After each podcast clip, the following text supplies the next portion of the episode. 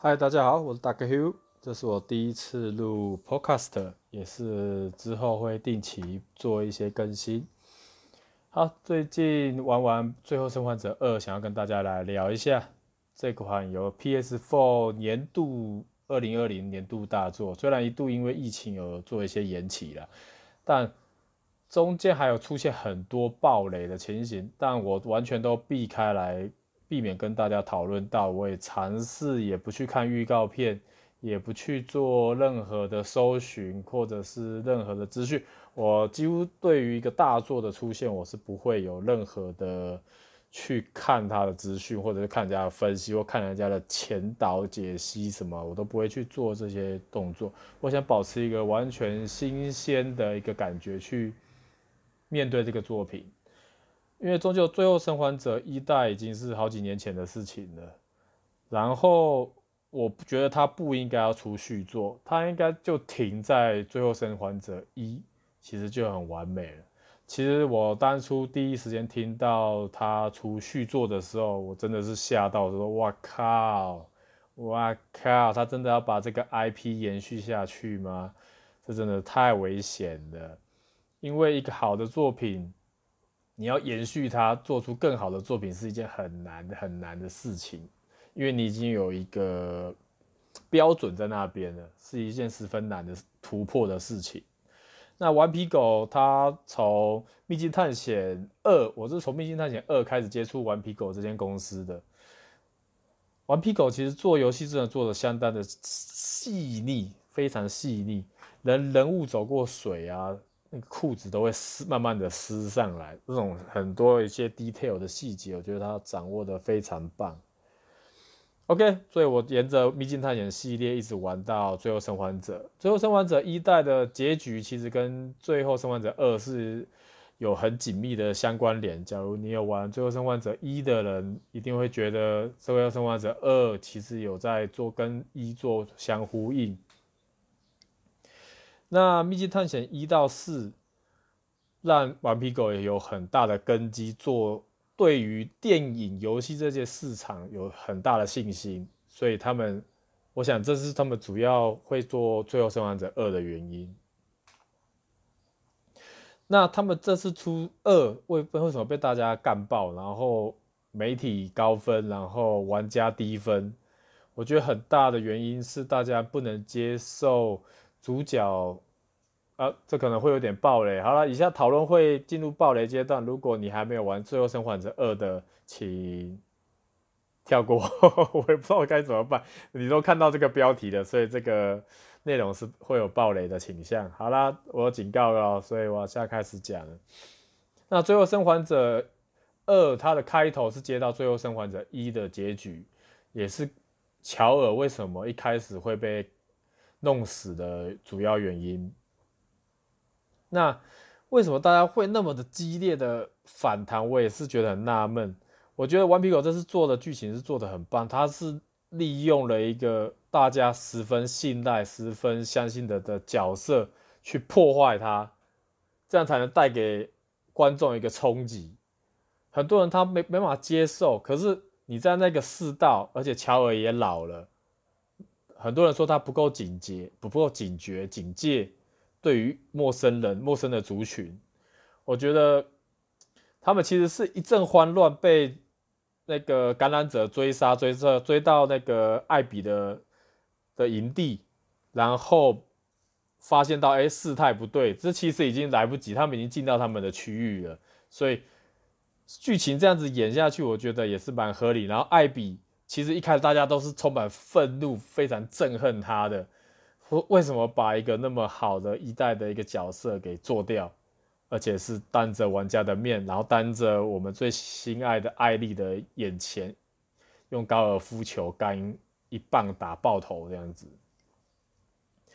顽皮狗真是很聪明，我觉得他并没有说写的不好，大家都很嫌剧情穿越、穿越、穿越前回溯、回溯、回溯倒叙法。那各位有没有想过有一个问题？诺兰这个知名导演，他之前拍过一部电影叫做《记忆拼图》，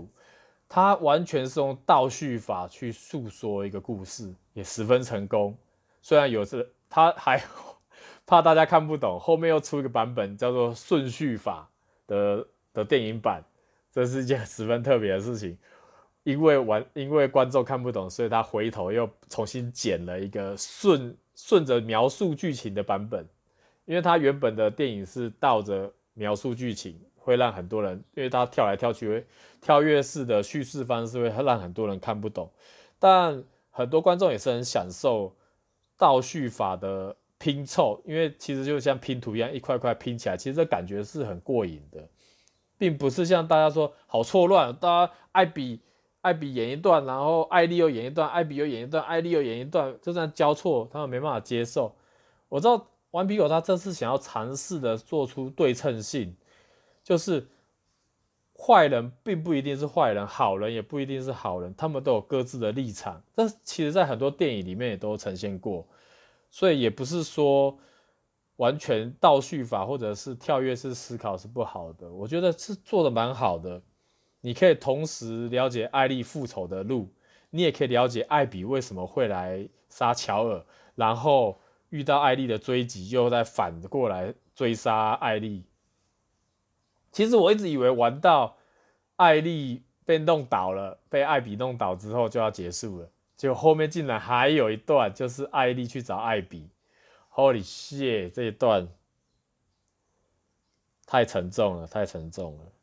整个游玩过程，我是玩最难的难度，也就是生还者难度。游戏性我觉得真的做的很棒，很棒，非常棒。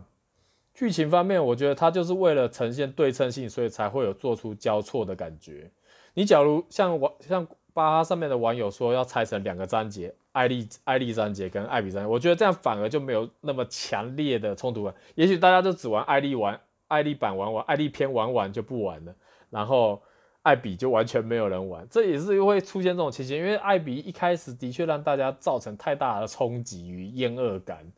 然后可是你随着知道他老爸被乔尔做掉这件事情，你就感同身受哦，艾比来报仇是理所当然的，就像艾丽乔尔被干掉，艾丽也去报仇是一样的道理，冤冤相报。里面玩到一个比较恶心的一个片段是杀孕妇的部分。这当下的有点难难以难以去接受，我把一个孕妇给杀掉这件事情。杀掉一个孕妇是一件已经 有点快接近道德底线了。其实大家对于性爱场景也是蛮蛮诟病的，但我觉得性爱场景是还好。我个人是比较在意的是杀孕妇的这个章这个这个情节。这个是我玩，我玩游戏可以去看我 PS4 的等级，也是十六、十七级，也算是一个玩很多游戏的一个老玩家。可是我面对把孕妇杀死这件事情，还是觉得很难受。顽皮狗的确是很成功的打造一个让人很难以接受的一个游戏的感觉。我觉得他们在尝试不同的方向，因为现在大众的胃口也被养大了嘛，被电影养大，被动画养大，变卡通养大，变漫画养大。这其实真的很难讲说他们这样做的做法是不是尝试开发出一个新的说故事的方，也不是说新的说故事方法，而是说他们确实很真实的描述角色，很容易在这个世道上很容易就离开，但。杀孕妇这个当下，我真的还是觉得很错愕，他们竟然敢把游戏这样子设计。呼，现在回想起来，还是觉得干这这这段真的太太 over，太 over，太 over。然后艾比在最后，也不是最后啦，中间最算盘后面那一段也刚好抓到了蒂娜，蒂娜也是有怀孕的。然后艾莉尝试要阻止艾比杀掉蒂娜，就是。赶快就说她怀有身孕，艾比那个时候刚好就回了一句：“哦，刚好，因为你也杀了我一个朋友的老婆，然后也是怀有身孕。”但最后艾比没有这样子做，这其实真的是 蛮沉重的一个话题。哦，现在回想起来，我还是没办法接受哦，这真的是太残忍了，太残忍了。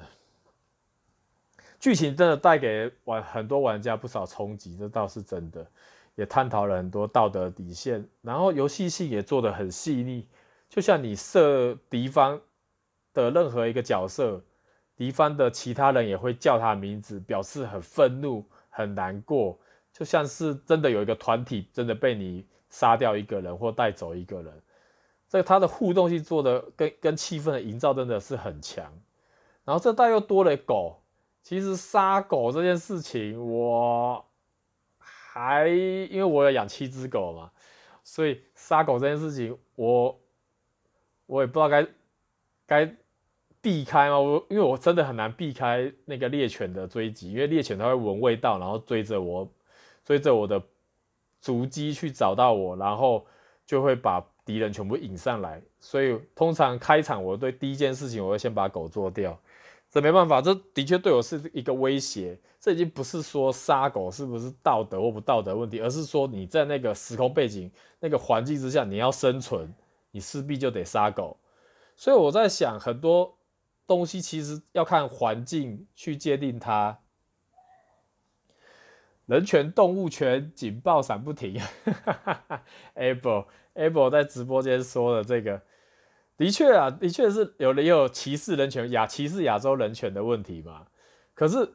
难道美国真的没有人歧视亚洲人吗？难道作品里面就不能有一点歧视亚洲人的元素在里面吗？这是也是我想提出的一个问题。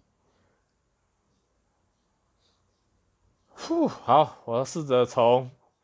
孕妇这一段离开，还有杀狗这段离开。哦，真的太沉重了，根本是最后的沉重者。整体来说，我还是会给《最后生还者》十分，满分十分的高分。不管是游戏性，或者是剧情带给我的冲击，或者是他想表达的立场，我觉得都是很棒的，并而且我也买了爱丽版。就是全台湾只有一百零二套的艾利版顶级的规格，然后里面就是一个铁盒，铁盒的装备。那现在听 Podcast 的听众可能看不到我现在手上拿的铁盒，那你们可以转去我的 YouTube，YouTube 会直播做个记录我 Podcast 的影像。呼，好，那还是很推荐大家玩一下啦。那我还有遇到说直接玩二代连一代都没有玩的玩家，他可能冲击力就会小很多，因为他没有经历过一代的内容，也不认识乔尔，也不认识艾莉，他很单纯的就是从二代开始玩。我觉得这类型玩家，我劝你先打住，先回去玩一代，好好的感受这个旅程的开始。整体来说，十分毋庸置疑了。那很推荐大家买来玩，因为现在我记得我看巴哈说二手已经掉到一千三了，一个三 A 级的大作，耗资不知道上亿元吧，或者多少钱，然后投注多少很多人力去做好的一个一个游戏，十分推荐大家去玩啊！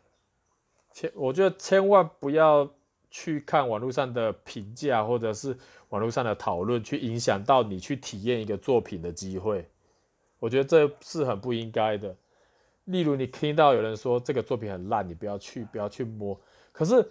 就像巧克力蛋糕，很多人说，假如说很多人说很难吃、不好吃，然后你就相信了。你从来没有去吃过巧克力蛋糕，到底是难吃还不是好吃？我觉得难吃跟好吃，你不要再跟着网络上的人随风起舞，而是你真的有去玩过、去吃过巧克力蛋糕，你再来说这个作品是好还是坏。十分毋庸置疑，大家记得玩。好，那今天 Podcast 的内容就到这里，感谢收听，也感谢看直播的人，真的要去玩，神作毋庸置疑。